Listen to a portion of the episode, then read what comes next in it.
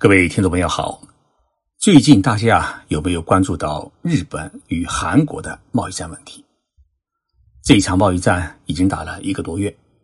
说小呢很小，日本只是限制了三种半导体材料向韩国出口；说大呢很大，因为没有这三种材料，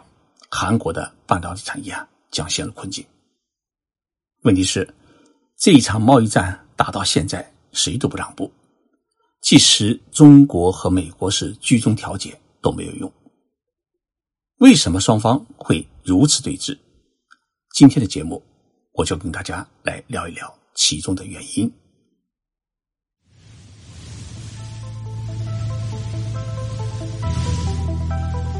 任你波涛汹涌，我自静静到来。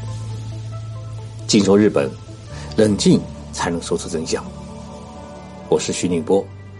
在东京，给各位讲述日本故事。韩国这个民族有一个很鲜明的特点，就是拥有超乎寻常的自尊心。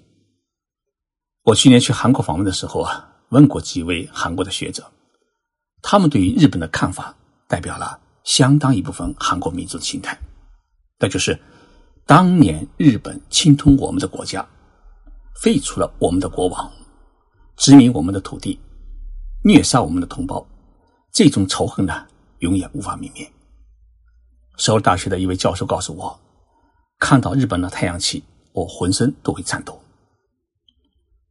我也问了日本人，您是如何看待当年日本侵吞朝鲜半岛的问题？他们说啊，当年沙俄占领中国东北，并窥视日本列岛。兼并朝鲜半岛是为了防范沙俄对日本的侵略企图。第二呢，是因为平安时代，也就是在中国的唐朝，日本的桓武天皇的生母呢是朝鲜半岛的百济武宁王的后代。日本王族的身上留有一部分朝鲜半岛的血，那么把朝鲜半岛纳入日本领土，才能显示日本皇族的血脉的纯正性。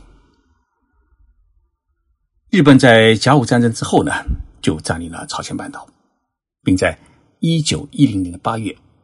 迫使韩国签订了日韩和平条约，正式兵吞了朝鲜半岛。到一九四五年八月，日本宣告投降，日本殖民韩国呢是整整半个世纪。这期间呢，发生两件令韩国人到现在为止还是咬牙切齿的事情。一是日本强征了一部分韩国女性为慰安妇；二是日本强征了一批韩国男人到日本做劳工。韩国人民不仅蒙受苦难，还蒙受屈辱。对于这一点呢，日本政府把所有的责任都推给了民间。部分日本人他们也自辩说啊，因为那是战争时期，是没有办法的事情。但是。韩国人认为，所有一切都是日本政府知识所为。一九六五年，日本和韩国签署了日韩基本条约以及一份附件。那么这些文件呢，宣布日本向韩国提供五亿美元的政府贷款，其中三亿美元呢是作为现金赠送，算是战争的赔款；两亿美元呢是长期贷款。还提供了一般民间的商业贷款是三亿美元。日本呢，以这八亿美元代替了对韩国的殖民统治的赔偿问题。当时韩国的人均 GDP 只有一百零五美元，所以呢，日本的这一个赔款啊，对韩国来说是一笔很大的款子。那么这笔巨款虽然远远抵不上朝鲜民主牺牲的代价，但是呢。确实也有助于韩国战后的复兴，尤其是经济的发展。日本人很信奉金钱是解决问题的万能药，但是呢，日本人忽视了一点：受害者心灵的创伤是一辈子、一生都难以愈合的痛。过去七十年，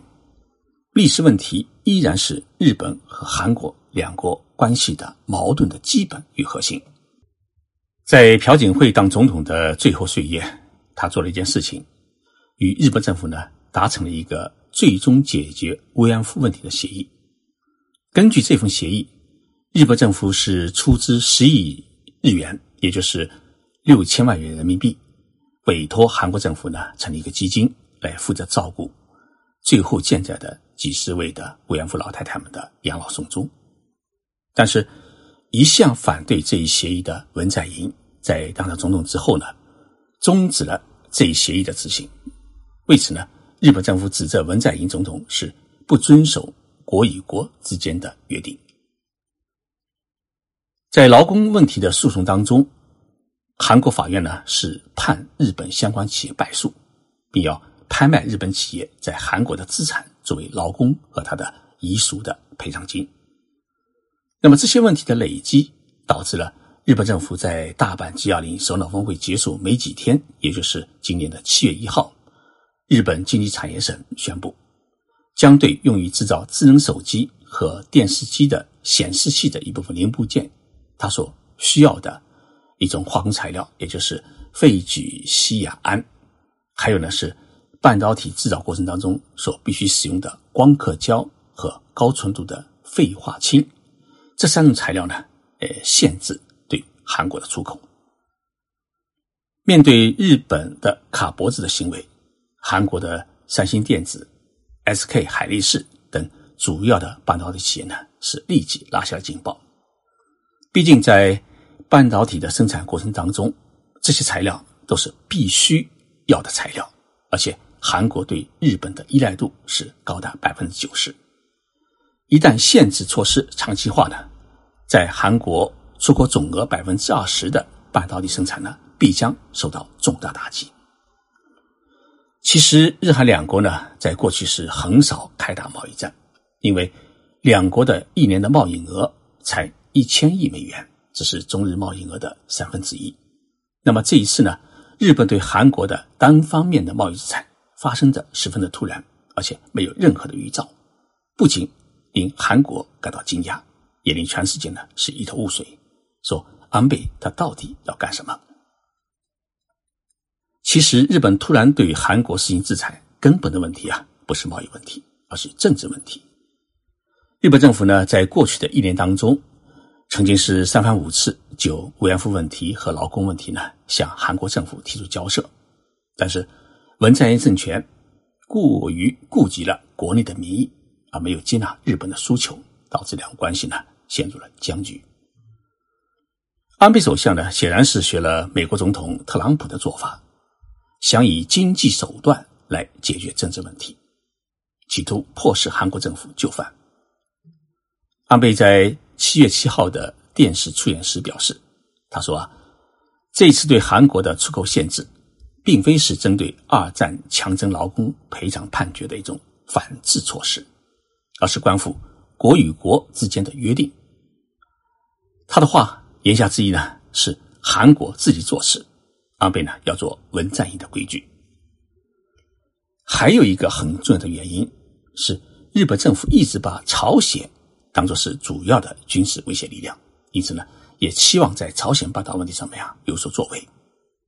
甚至安倍首相表示，他不需要任何条件，愿意与朝鲜领导人金正恩举行直接的会谈。但是，从去年开始到不久前。特朗普访问板门店与金正恩会面，积极推进朝鲜半岛和平、南北朝鲜和解的是文在寅总统。日本一直在朝鲜半岛问题上面啊找不到自己的角色位置。南北朝鲜的和解是包括中国在内的世界各国的共同愿望，因此呢，在和解之后，相关国家在一定程度上面会恢复向朝鲜提供经济援助。这也有助于朝鲜半岛的和平，但是这一次呢，日本制裁韩国的另一个冠冕堂皇的理由，说是韩国使用日本提供的材料制造的产品呢，悄悄的提供给朝鲜，是朝鲜有可能用这些材料来制造瞄准日本的化学武器。日本的这一指责有没有根据很难说，但是呢，这种指责。它符合联合国安理会对于朝鲜的制裁决议精神。虽然与朝鲜半岛的和平进程有点格格不入，不过呢，日本的韩国违反联合国安理会决议的名义来为自己的制裁找借口，这一做法呢也得罪了朝鲜，所以朝鲜的劳动新闻发表社论，谴责日本对韩国的出口制裁。社论说啊，日本实施出口限制，终在加大对韩国的经济施压，逃避赔偿责任。日本拒绝对过去的罪恶进行道歉和赔偿，践踏我们民族的利益。我们绝不能坐视日本这种厚颜无耻的盲动。韩国广播电台也指出，朝鲜曾经通过对外宣传媒体谴责日本的贸易报复措施，但是呢，通过官方媒体正式谴责日本还是第一次，而且还使用了我们民族的利益的词汇。平壤的愤怒啊，也使得安倍希望访问平壤的时刻表被无限期的推迟。那么，日本的这种贸易打压并没有使得韩国屈服。于是呢，在八月二号，日本政府呢召开了内阁会议，以缺乏互信为理由呢，决定修改政令，将韩国呢移除出了在安全保障出口管理上面设置了优惠待遇的白色清单国家。列入日本的白色清单的国家呢，总共有二十七个，韩国成了第一个被移除的国家。日韩争端从历史问题发展到贸易问题，继而发展到安保领域，对联呢是全面开花。在不久前八月十五号举行的韩国解放日的纪念典礼上面，文在寅总统呢向安倍首相发出呼吁，希望对话解决双边的争端。但是安倍首相一个星期没有做出任何的回应。最后呢，舞台移到了北京。在中日韩外长会议上面啊，中国政府也做了双边的工作。但是呢，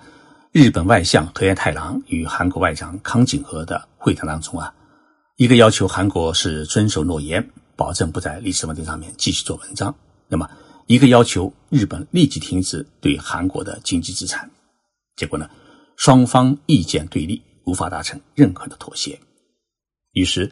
在康景和回到仁川机场的时刻。韩国政府宣布废弃日本与韩国签订的军事情报保护协定。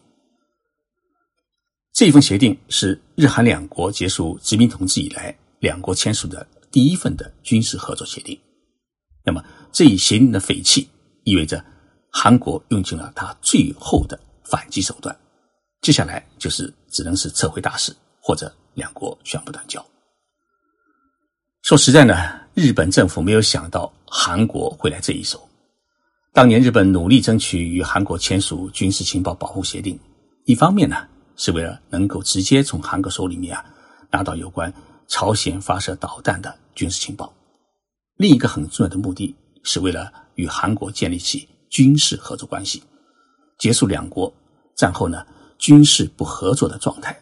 向最终建立同盟关系迈出关键一步。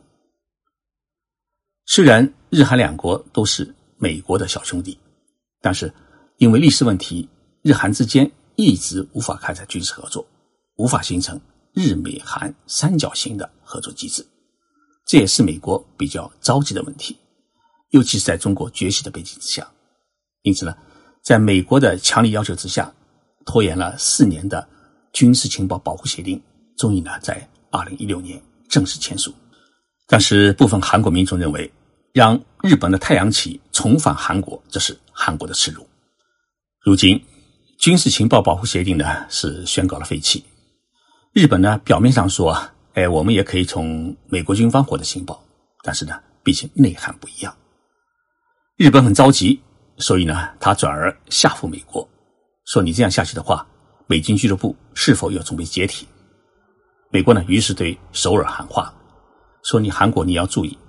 还是有必要要维持日韩的军事情报保护协定，但是呢，韩国似乎是起了狠劲，他是充耳不闻。接下来这戏该怎么唱？安倍这几天呢去了法国参加 G20 首脑峰会，准备与特朗普来讨论日韩问题。而韩国海军呢宣布，在独岛，也就是日本主张拥有主权的主岛的附近海域呢实施。中在防止日本自卫队抢夺的领土守护的军事演习，为此，日本政府呢提出了抗议，说要是日本固有领土，你不能在我的地盘上面演习。至于日本打压韩国，我们中国啊是不是能够渔翁得利？我想呢，这也并不见得。首先是韩国，它不可能成为中国的盟友；其次呢，日韩关系如果继续恶化下去的话，今年中日韩三国首脑峰会呢，恐怕是难以如期举行。而这一次峰会的主席国是我们中国。中日韩三国自贸协定啊，能否签署，就取决于日本与韩国的关系能否改善。中日韩自贸协定是对抗美国贸易保护主义的一大武器。如果今年啊，在三国的首脑峰会上面谈不成的话，也是一个重大的损失。另一方面，我们还要注意到，像华为、小米的手机，它的一部分零部件来自于韩国。那么，韩国半导体产业受到冲击的话，中国的手机生产也会受到影响。所以啊，我们还是希望日韩两国首脑啊能够坐下来，直接的对话，寻求问题的政治解决，避免日韩两国关系呢陷入罪恶的境地，也因此可以避免东亚地区的和平稳定的局面受到冲击。